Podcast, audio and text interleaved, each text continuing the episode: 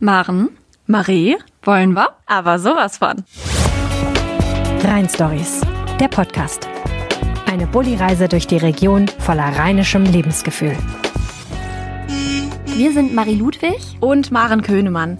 Wir sind Journalistinnen bei der Rheinischen Post und wir kommen beide aus dem Rheinland. Genau. All die Geschichten, die schönen Orte und die besonderen Menschen aus der Region, die bringen wir diesen Sommer zu euch in den Rhein Stories. Jeden Tag gibt es dann bald Geschichten auf Instagram auf unserem Account at Rheinische Post und das Best-of dann einmal die Woche im Podcast.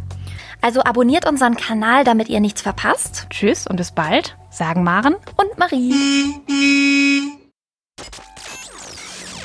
Wir müssen über Polen reden.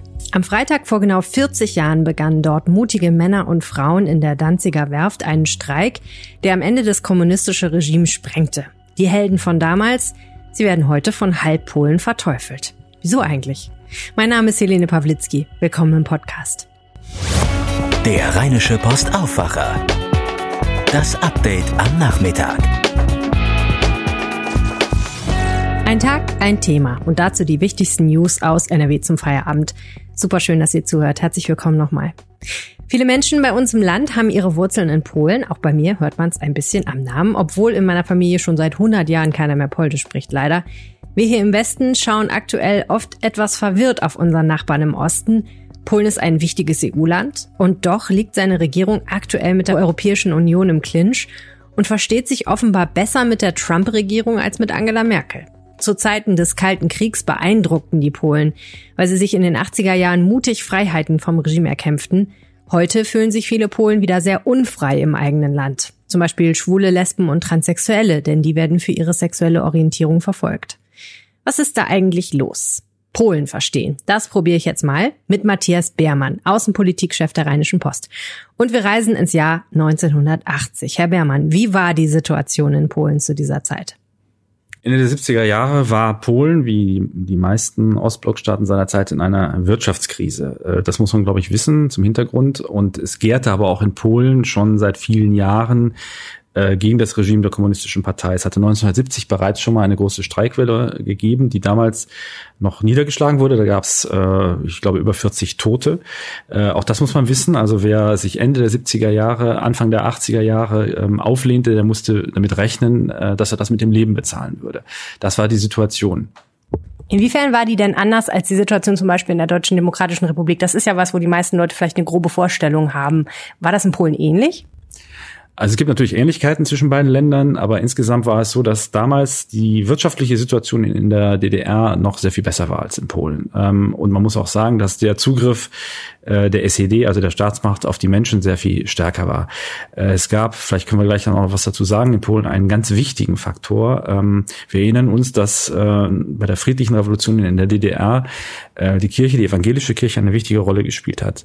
Eine noch viel wichtigere Rolle, und zwar zwei Jahrzehnte zuvor, spielte die katholische Kirche in Polen. Ähm, man sagte seinerzeit, alle Polen glauben an die katholische Kirche und nur ganz wenig an die kommunistische Partei. Und ähm, das war sicherlich ein ganz, ganz wichtiger Faktor, um die Menschen zusammenzuschweißen. Ja, und wir wissen ja auch heute, dass die katholische Kirche auch noch extremen Einfluss in Polen hat und auch äh, die Politik ein Stück weit beeinflusst. Gehen wir doch mal in den Sommer 1980 ähm, an die Danziger Werft. Auslöser eines Reformationsprozesses dieses Staates war ja ein Streik an dieser Werft. Was hat den ausgelöst? Also der berühmte Tropfen, äh, der das fast zum Überlaufen brachte, war die Entlassung einer Kranführerin. Die hatte sich vorher wohl zum wiederholten Male kritisch geäußert gegenüber der kommunistischen Partei und wurde dann gekündigt, äh, was ja sowieso im Sozialismus eine schwierige Sache ist, jemanden zu kündigen. Die wurde rausgeworfen und das war wirklich dann der Punkt, äh, der dazu geführt hat, dass ein wilder Streik ausbrach. Ähm, noch dazu muss man sagen, natürlich gab es damals im Sozialismus offiziell keine Gewerkschaften. Also es gab Gewerkschaften, aber es waren keine Gewerkschaften, das waren eigentlich nur Verlängerungen der kommunistischen Partei. Ähm, und äh, die Forderung war damals sehr schnell, also natürlich ganz konkret Wiedereinstellung dieser Frau, aber eben auch die Bildung freier Gewerkschaften. Das war die zentrale Forderung. Und dann muss man sich halt vor Augen führen, äh, dass das im Grunde eine Forderung war, an die Kommunistische Partei ihren Alleinvertretungsanspruch aufzugeben. Also es ging nicht nur darum, in Anführungsstrichen eine Gewerkschaft zu gründen. Es ging darum, die Macht zu teilen. Und deswegen war die Konfrontation in diesem Augenblick sofort da. Also ein Staat, in dem alles gleichgeschaltet ist, um diesen Begriff einmal auch hier anzuwenden, alles darauf letztendlich alle, alle gesellschaftlichen Prozesse etwas zu tun haben mit diesem Staat und dieser Partei, sollten dann, da sollte dann eine gewisse Pluralität her. Diese Kranführerin Anna Valentinovic, die war, glaube ich, auch schon in einer Gewerkschaft äh, Solidarność. Die, den Namen, den kennt man ja heute noch. Genau. Also diese Gewerkschaft ähm, hat clandestin äh, schon existiert. Also es hat immer Versuche gegeben, freie Gewerkschaften oder unabhängige Gewerkschaften aufzubauen. Und genau das ist damals passiert. Es ging darum, dass Solidarność, diese bereits äh, heimlich, äh, inoffiziell bestehende Gewerkschaft, legalisiert wird. Und äh, Solidarność, die Bildung dieser, äh, dieser Gewerkschaft, die dann damals durchgesetzt wurde, ähm, war dann wirklich, muss man sagen, äh, die Initialzündung dafür, dass äh, Polen ein neues politisches System bekam. Und letztlich, muss man sagen, war es die Initialzündung dafür, dass am Ende die Mauer zusammengebrochen ist ähm, und die Sowjetunion äh, zusammengebrochen ist. Ein bisschen ist das vielleicht so, als hätte der Staat dann etwas zugelassen, was er dann nicht wieder in die Kiste reingekriegt hat, praktisch. Ne? Also eine Kraft im Staat zugelassen, die äh, ihm dann eben immer Konkurrenz gemacht hat und eine Alternative geboten hat. Das Besondere war ja auch, dass das dann irgendwann nicht mehr nur politische Forderungen, äh, nicht mehr nur wirtschaftliche Forderungen in diesem Streik waren, sondern es ging dann auch schnell ins Politische, ne? Ja, wie ich eben sagte, das war in dem Augenblick, äh, wo ein solcher Staat eine unabhängige Kraft zulässt, äh, die zunächst vielleicht wirtschaftliche Forderungen erhebt, war klar, es geht um eine Machtteilung. Und ähm, was man sich vor Augen führen muss, ich hatte eingangs erwähnt, 1970 hat es bereits einmal einen Aufstand gegeben, der damals blutig niedergeschlagen wurde. Jetzt kann man sich fragen, warum das zehn Jahre später nicht wieder geschehen ist. Ähm, vielleicht muss man eines erwähnen, was sehr, sehr wichtig ist. 1975 ist die sogenannte Schlussakte von Helsinki unterzeichnet worden. Damals ha hat sich der Ostblock erstmals ähm, dazu, dazu verpflichtet und dazu bereit erklärt, gewisse Freiheitsrechte zu achten. Und ähm, man ist sich heute eigentlich relativ einig, Historiker sind sich relativ einig, hätte es dieses Dokument nicht gegeben und hätte es nicht die Angst vor einem enormen Prestigeverlust gegeben, ähm, dort erneut mit Militärgewalt zuzuschlagen, äh, wäre das Ganze möglicherweise 1980 erneut blutig geendet. Ähm, vielleicht hat auch eine Rolle gespielt, dass gerade in dieser Zeit die Sowjetunion auch in Afghanistan einmarschiert war. Insofern fühlte sich das ganze Gefüge wahrscheinlich irgendwo schwach. Und so ist es zu diesen Zugeständnissen gekommen. Aber das ist vollkommen richtig, der Eindruck. Ähm, man hat sicherlich damals gehofft in der kommunistischen Führung, man macht einige Zugeständnisse, die man dann wieder irgendwann einkassieren kann. Aber das, dazu ist es halt nie gekommen, sondern der Zug ist ins Rollen gekommen mit den Ergebnissen, die wir dann später gesehen haben. Also eine Mischung aus das Niederschlagen, das können wir nicht machen und wird schon nicht so schlimm sein. Aber trotzdem nochmal die Frage, wieso war dieser Streik erfolgreich? Wieso haben die das geschafft, sich durchzusetzen? Weil dieser Streik ganz, ganz schnell über die Werft hinaus, über, äh, ich sage mal, ähm, Werftarbeiter hinaus, ähm, nicht nur die Stadt, sondern ganz Polen, ähm, die ganze Bevölkerung ergriffen hat.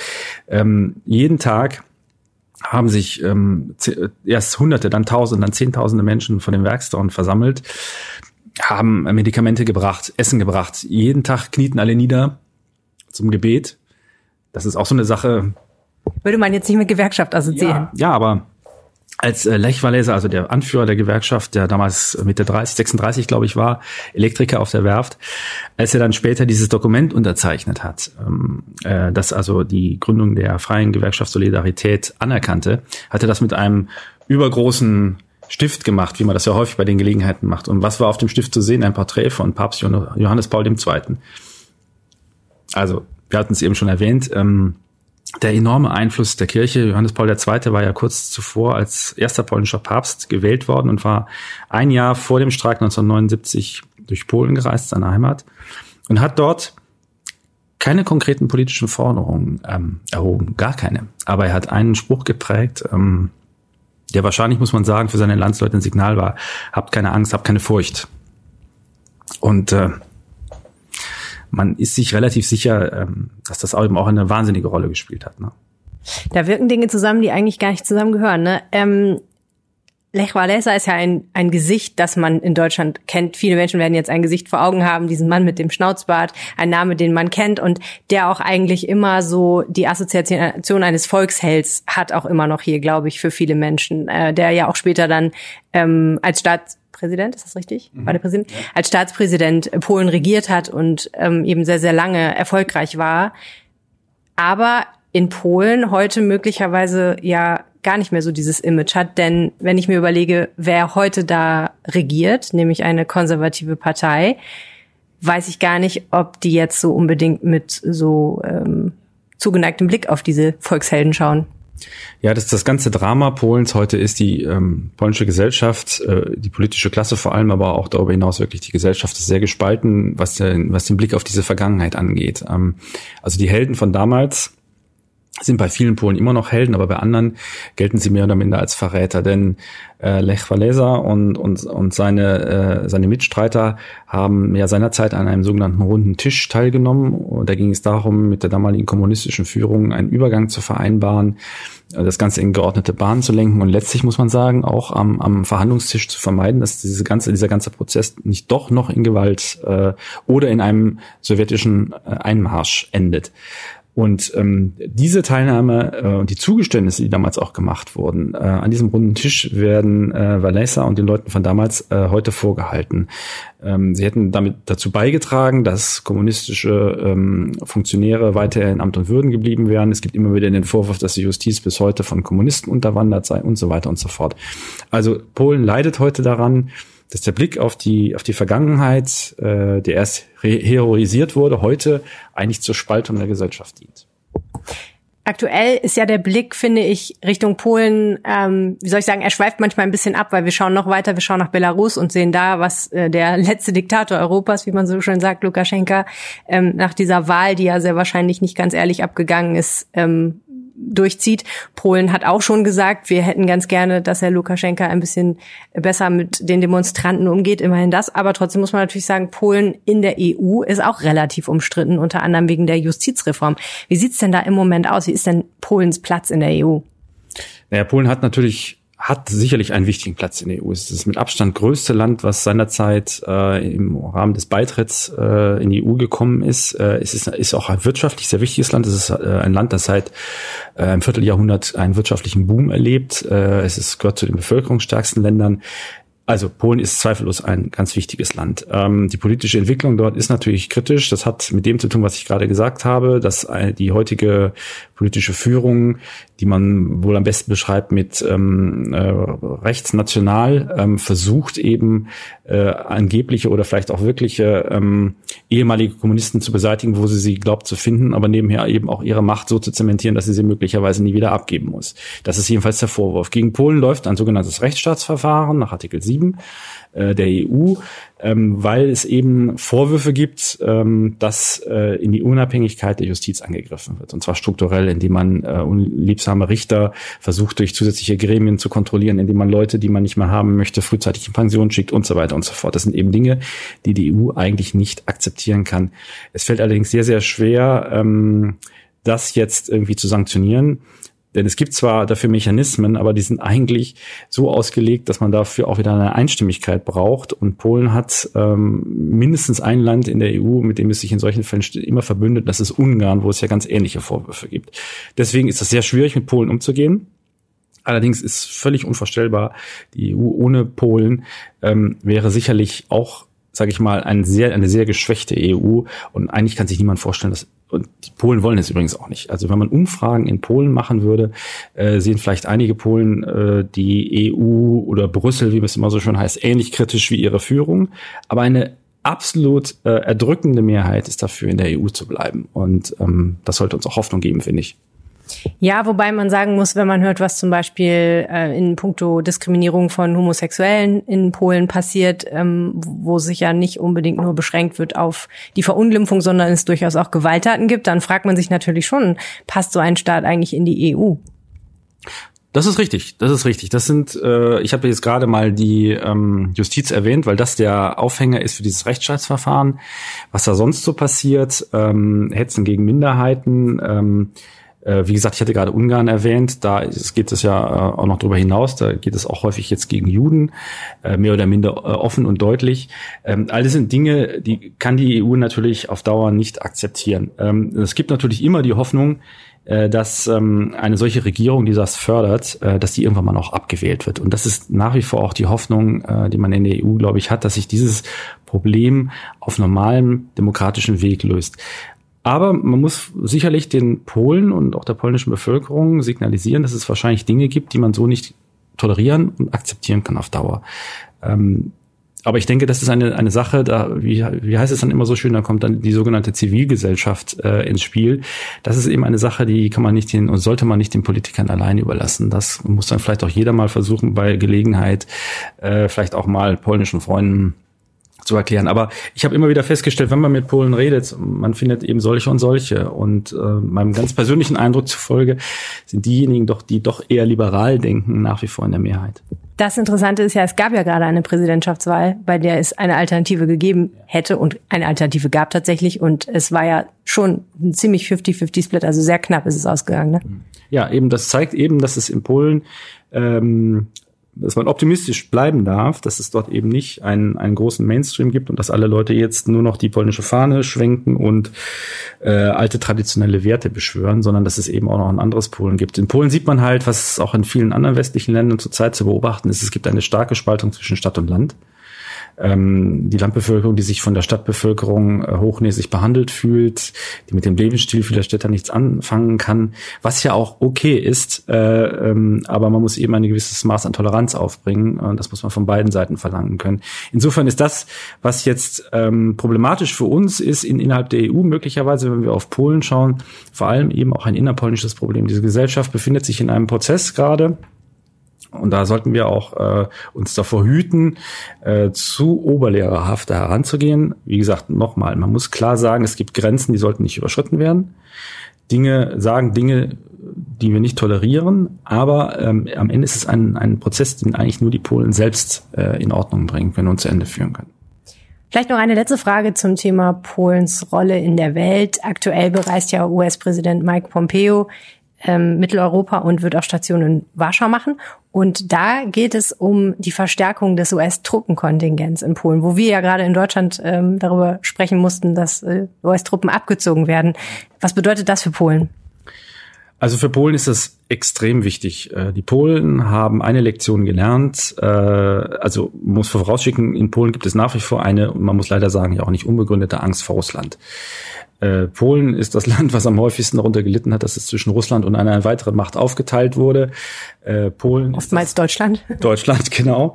Ähm, und Polen ist eben ein Land, das nach wie vor eine, eine sehr schwierige Vergangenheit natürlich auch mit Deutschland hat, das aber nicht vergessen. Aber heute fühlt sich Polen und fühlen sich viele Polen sehr von Russland bedroht. Das ist natürlich nicht geringer geworden durch die Annexion der Krim und dem äh, Krieg, den Russland äh, verdeckt in der Ostukraine führt. Ähm, und deswegen sind die Polen darauf erpicht, eine möglichst starke, sichtbare äh, amerikanische Militärpräsenz im Land zu haben. Das ist nicht unproblematisch, weil äh, man äh, mit ähm, der damaligen Sowjetunion ähm, und heute Russland vereinbart hatte, dass eben die NATO sehr zurückhaltend ist, was äh, Truppenkonzentration an der Ostgrenze angeht. Aber die Polen wollen eben gerne amerikanische Soldaten haben, weil dann sind, fühlen sie sich einigermaßen sicher, dass sie eben nicht von Russland angegriffen werden. Das ist der schlicht und ergreifende Hintergrund, der dahinter steckt. Äh, mal sehen, was daraus wird. Die Amerikaner haben immer viele Versprechungen gemacht. Trump hat immer viele Versprechungen gemacht. Ob die am Ende gehalten werden, ähm, ist die andere Frage. Herzlichen Dank, Matthias Bermann. Sehr gerne. Wenn ihr diesen Podcast mögt, dann unterstützt uns mit knappen fünf Euro im Monat. So viel kostet ein RP Plus Abo und ihr bekommt dafür nicht nur alle Inhalte auf RP Online mit viel weniger Werbung, sondern auch das gute Gefühl, diesen Podcast möglich zu machen. Herzlichen Dank an alle, die das schon tun.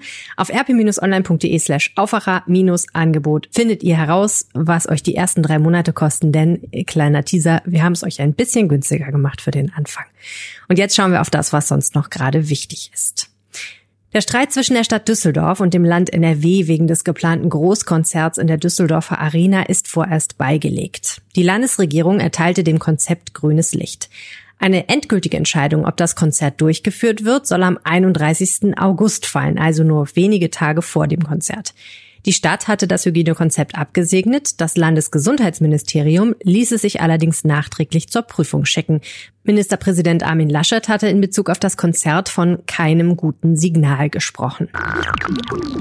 Der Landrat des Rhein-Sieg-Kreises will, dass Ministerpräsident Laschet den Karneval absagt. Er habe in dieser Sache bereits vor einigen Tagen an seinen Parteikollegen Laschet geschrieben, sagte Landrat Sebastian Schuster von der CDU. Seine Begründung, die Abstands- und Hygieneregeln machten Veranstaltungen für Vereine so teuer, dass sie dadurch in den Ruin getrieben werden könnten. Da sei es besser, Karnevalsveranstaltungen ganz zu untersagen. Eine Kreissprecherin sagte am Donnerstag, bislang habe es keine Reaktion von Laschet gegeben. Nach dem qualvollen Tod eines Zweijährigen in Grevenbruch hat das Landgericht Mönchengladbach die Mutter am Donnerstag zu siebeneinhalb Jahren wegen versuchten Totschlags durch Unterlassen verurteilt. Nach Überzeugung der Richter hatte die 28-Jährige ihren kleinen Sohn im April 2019 zwei Tage unversorgt in einem überhitzten Zimmer liegen gelassen. Der Junge verdurstete. Die Angeklagte hatte die Tat im Prozess gestanden und gesagt, sie sei überfordert gewesen. Wegen eines Beitrags der Solinger AfD auf ihrer Facebook-Seite ermitteln Polizei und Staatsanwaltschaft wegen Volksverhetzung. Das hat ein Sprecher der Wuppertaler Staatsanwaltschaft bestätigt. Die AfD hatte in dem Beitrag abgelehnte Asylbewerber mit Hausmüll und dessen Gestank verglichen. Zwei Accessoires gehören im Jahr 2020 zum ersten Schultag. Die Schultüte und die Maske. Mehr als 160.000 Kinder sind heute in NRW zum ersten Mal in die Schule gegangen. Zwei Grundschulen in Viersen und Essen allerdings waren wegen Corona-Fällen geschlossen. Dort mussten die Einschulungsfeiern verschoben werden. Andernorts durfte meist nur ein Elternteil dabei sein. Andere Verwandte mussten zu Hause bleiben. Die Grundschüler müssen in Fluren und auf dem Schulgelände Masken tragen. Nur an ihrem Platz im Klassenzimmer dürfen sie die Masken ablegen. Und jeder fünfte Erwerbstätige in NRW ist atypisch beschäftigt. Das heißt, er oder sie arbeitet in Teilzeit mit einem befristeten Vertrag, in einem Minijob oder bei einer Zeitarbeitsfirma. Das geht aus Zahlen für 2019 hervor, die das Statistische Landesamt am Donnerstag veröffentlichte.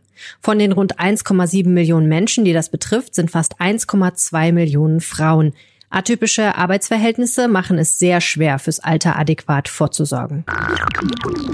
Wegen des Verdachts auf Betrug mit Corona-Soforthilfen hat die Polizei in Duisburg am Donnerstag eine Frau festgenommen. Sie soll zu Unrecht 15.000 Euro ausgezahlt bekommen haben, für einen gewerblich tätigen Verein, den es allerdings gar nicht gegeben haben soll. Es gibt noch drei weitere Beschuldigte in ähnlicher Sache. Details nannte die Staatsanwaltschaft unter Verweis auf die laufenden Ermittlungen nicht.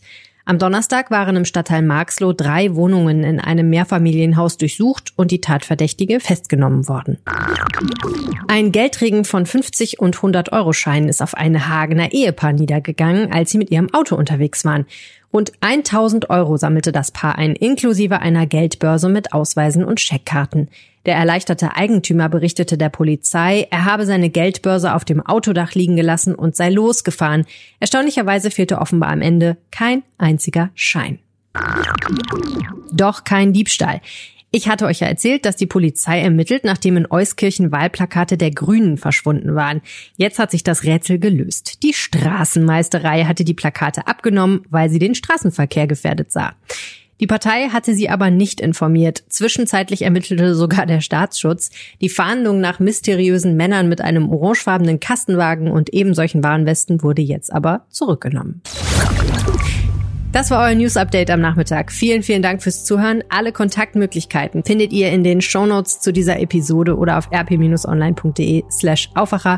Am einfachsten schreibt ihr mir eine Mail an aufwacher.rp-online.de. Ihr könnt mir auch eine Sprachnachricht per WhatsApp schicken. Auch die Infos dazu findet ihr in dem Artikel. Oder ihr guckt einfach mal auf Twitter vorbei. Da heiße ich Helene Pawlitzki. Mehr Nachrichten gibt's morgen früh in diesem Feed und natürlich jederzeit auf RP Online. Und jetzt sage ich danke fürs Zuhören und einen schönen Nachmittag. Ciao. Mehr bei uns im Netz. Rp-online.de